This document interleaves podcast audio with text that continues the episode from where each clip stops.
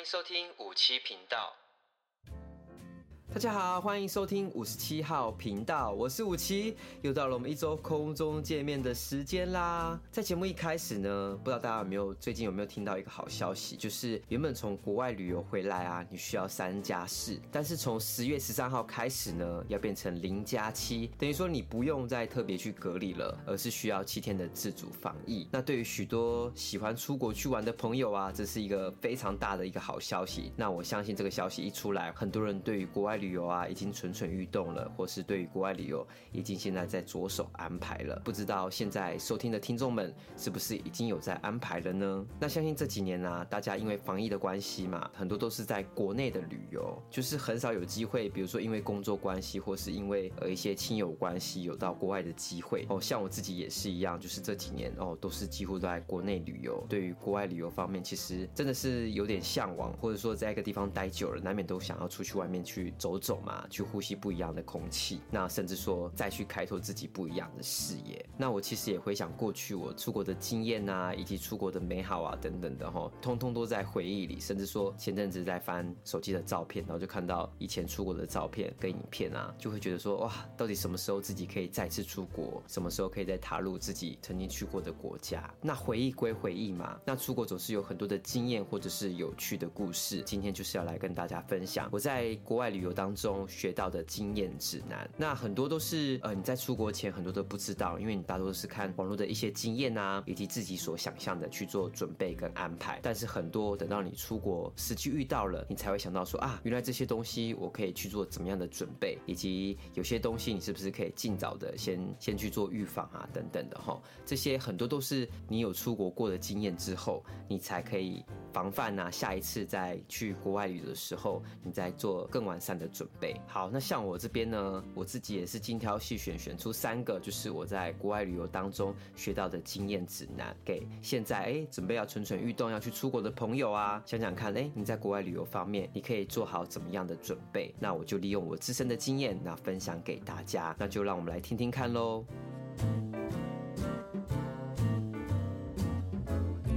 觉得去国外啊，如果你有考虑到是你的天数比较长，然后很多都是需要大量走路的行程，比如说要去韩国啊、日本啊，或是香港啊等等的这些，你的天数很长，然后你需要很长的时间走路啊、去逛街啊，这些我通通都会建议你必须要穿好走的鞋子。为什么会这样子说呢？因为拥有好走的鞋子，你这几天的旅程啊，你在走路方面都可以非常的安心，也不会担心脚痛，甚至说在一些安排跟景点之间呢，哦。你也不会因为脚的关系而导致你在逛什么都好像不尽兴的感觉。好，为什么会有这样的建议指南呢？哈，主要就是因为我曾经啊，哦，有一次跟朋友要去韩国去旅游去玩嘛。那那时候呢，因为第一次要去韩国，所以会觉得说自己好像要穿的特别好啊，特别有行头，或是特别有型。所以那时候在出国前，我就去买了很多的衣服啊、跟裤子啊、跟大衣啊等等的哈。最起码走在韩国的街头方面是符合当地的风格啊，符合当地的流行。啊，这样子哈，所以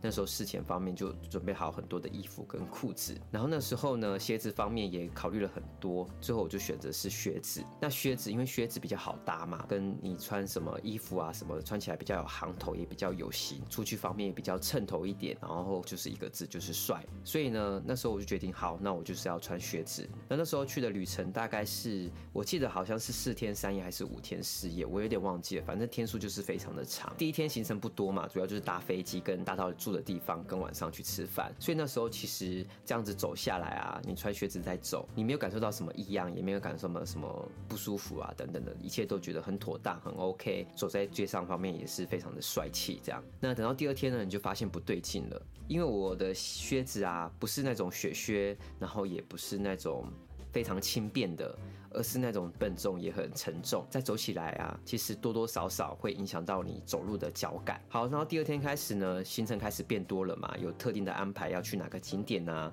然后要去逛街的时间也变拉得非常长嘛，所以你需要大量的走路。所以那时候穿着靴子开始走啊，哦，你开始会觉得说脚特别特别的沉，然后特别走起来也没有那么的轻便，甚至我的脚跟靴子啊，其实没有到非常的合。哦，所以走起来难免会磨脚，难免会有不舒服这样子，所以第二天脚就开始在痛了，就觉得好像不对劲了，路好像不可以走那么多了。然后觉得靴子这样子会影响到我整体在逛啊，我在走啊的一些形成的那种氛围，那种感觉，就觉得穿靴子是不太明智的决定。因为那时候我们是跟我跟我朋友是跟我的同事们嘛，因为算是员工旅游，只是我都带朋友一起去，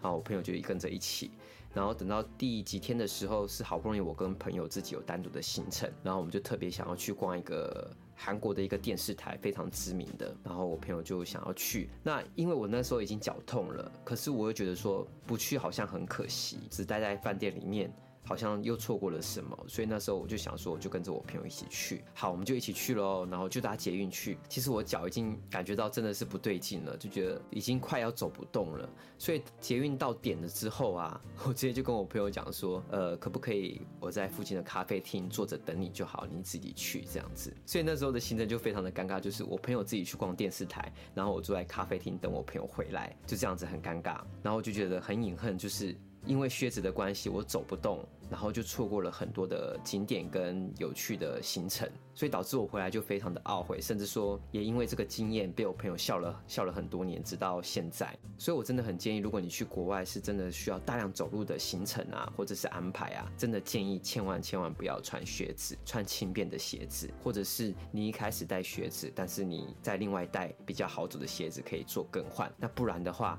真的会大大影响你的行程方面的的心情啊，就会错过很多很多。有趣的景点或是经验哦，所以呢，第一个国外旅游的经验指南建议一定要穿好走的鞋子。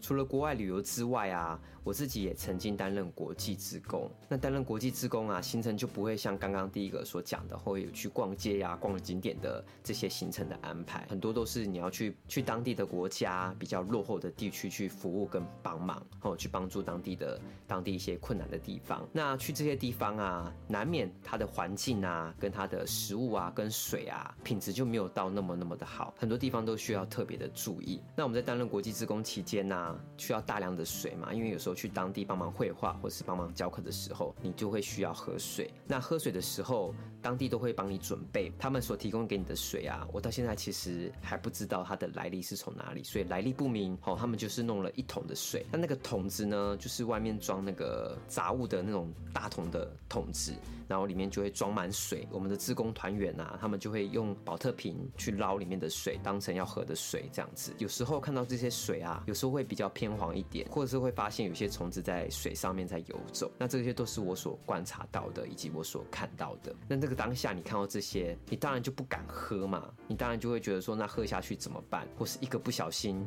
你把这些虫子跟黄黄的水喝下去怎么办？好，所以我通常在去这些国家的时候，我都会多带一个干净的水。好，所以我真的很建议，如果你到国外旅游，真的一定要带干净的水，因为真的影响很大。怎么说呢？因为很多的国家，它的水啊，很多人在讲质地嘛。或是水的品质啊，你不一定可以完全的知道，或是很适应你的胃。有些人搞不好去国外，不管喝什么水都都 OK。可是有些人肠胃不好，他只能适合喝国内的水。不只是国际志工，甚至是国外旅游，你真的势必一定要带干净的水，以免你的肠胃出现不适的时候，这些水可以大大的帮助你去做改善，或者是去做适应。不然的话，哎，其实你在喝国外的水啊，有些来路不明啊，你喝下去，哎，搞不了老虫，啊，搞不了一些奇奇怪怪的生物被你这样子顺势喝下肚。了，你自己都不知道，然后导致你在国外在拉肚子。然后刚刚我们国际志工他的上厕所其实没有到非常常的适合或者是方便，所以我非常忌讳那个地方去去大号，因为我觉得会非常的不舒服。有时候为避免这样的状况发生，我就会带很大瓶的水分天来喝，或者是混杂这些水去改善一下当地的水的品质，然后以免自己到时候喝了拉肚子这样。所以我真的会建议哈，带干净的水是非常的重要，哪怕是小瓶的啊，或者是大瓶的啊，或许你们会有疑问说，哎，真的可以这样子带吗？可以啊，你是放在行李箱，而不是随身带到机上的那一种哈。呃，如果说你真的有考量你的肠胃不好，然后你真的只能适合喝国内的水的话，真的建议要带一瓶干净的水带在身上，以防万一。最后没有喝到也没有关系，你回来国内也是可以喝啊。所以我真的觉得带干净的水也是我在国外旅游当中学到的经验指南。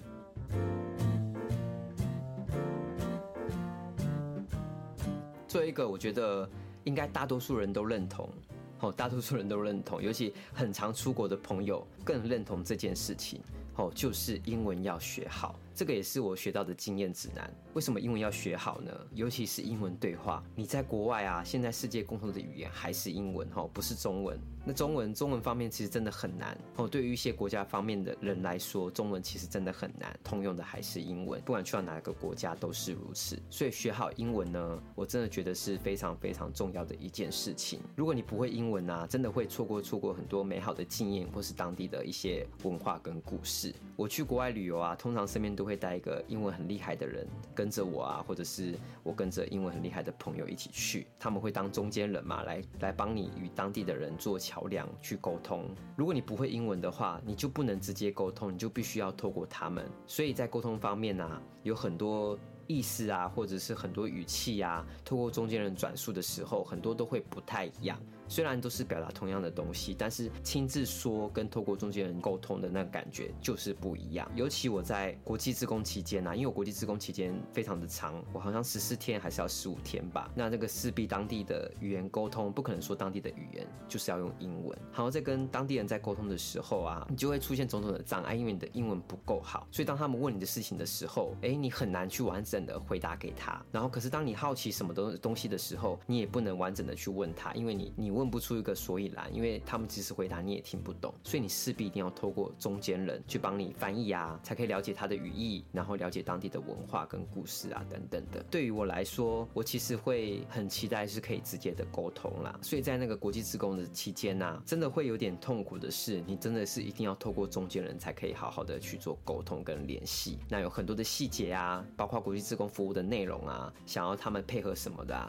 都是需要大量的英文。那尤其英文对话。真的是非常的重要。当地有一个主要就是沟通跟联系的一个人，那主要就是他来跟我们做接洽，跟我们的沟通。他其实跟着我也好几年了，我们大概呃两三年了吧，就是一起每年都会去跟他见面，然后跟他一起去做服务。这几年下来，我觉得一个新的是，我怎么没有跟他非常的好，或者是我怎么还是没有很认识他？主要就是因为每当我们独处的时候，我都会尽量去避免，因为我真的很怕他用英文来跟我沟通的时候，我无法好好的去回答他，我无法好好的跟他来聊天，因为光是要去做中间的了解，就会需要很繁杂，然后所以我都会很尽量的去避免。只要我们独处的时候，我真的会觉得非常非常的害怕，都必须要有中间人的存在，然后甚至说有时候他在跟中间人在沟通的时候，你会在想说，哎，他。是不是在骂我？我自己都不知道这样子吼，然后我就会想象说，如果我英文很好的话，我是不是就可以直接跟他沟通了？有关他的一切，或者是有关当地的文化跟故事，就不用还要透过一个中间人来去做沟通跟桥梁。好，所以这个是我觉得我非常遗憾，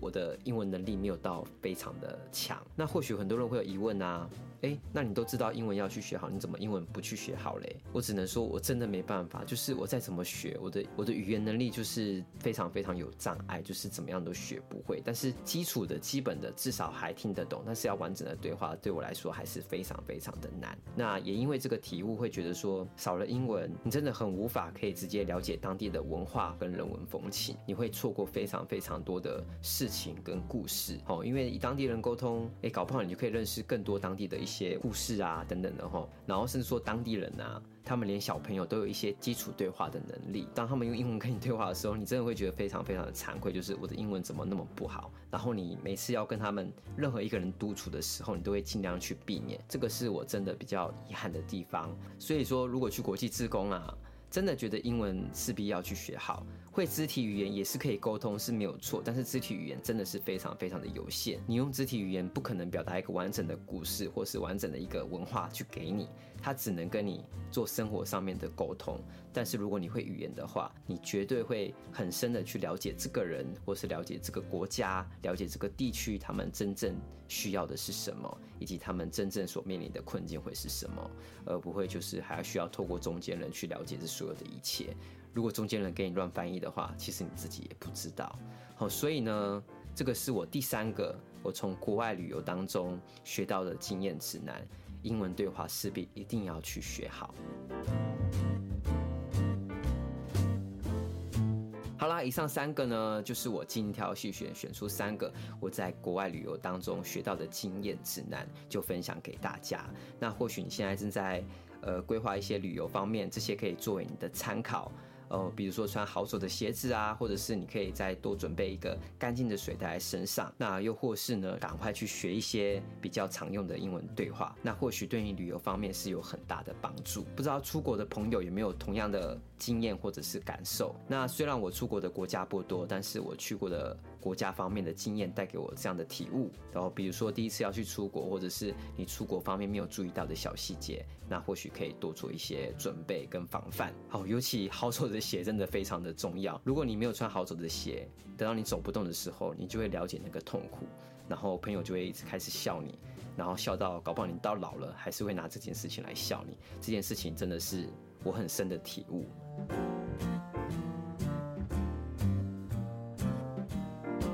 好啦，今天节目内容就到这边喽。那大家记得从十月十三号开始，隔离要从三加四变成零加七。喜欢出国的朋友是否已经准备好了？那如果出国的话，你第二个国家又要去哪呢？那如果说觉得今天节目内容还不错的，欢迎大家持续追踪我的频道，或是分享出去，让更多人听见我的声音，听见我的频道，甚至听见我所分享的内容。那希望今天的节目大家喜欢跟有帮助。我是五七，期待下一周再与大家空中见面。大家拜拜拜。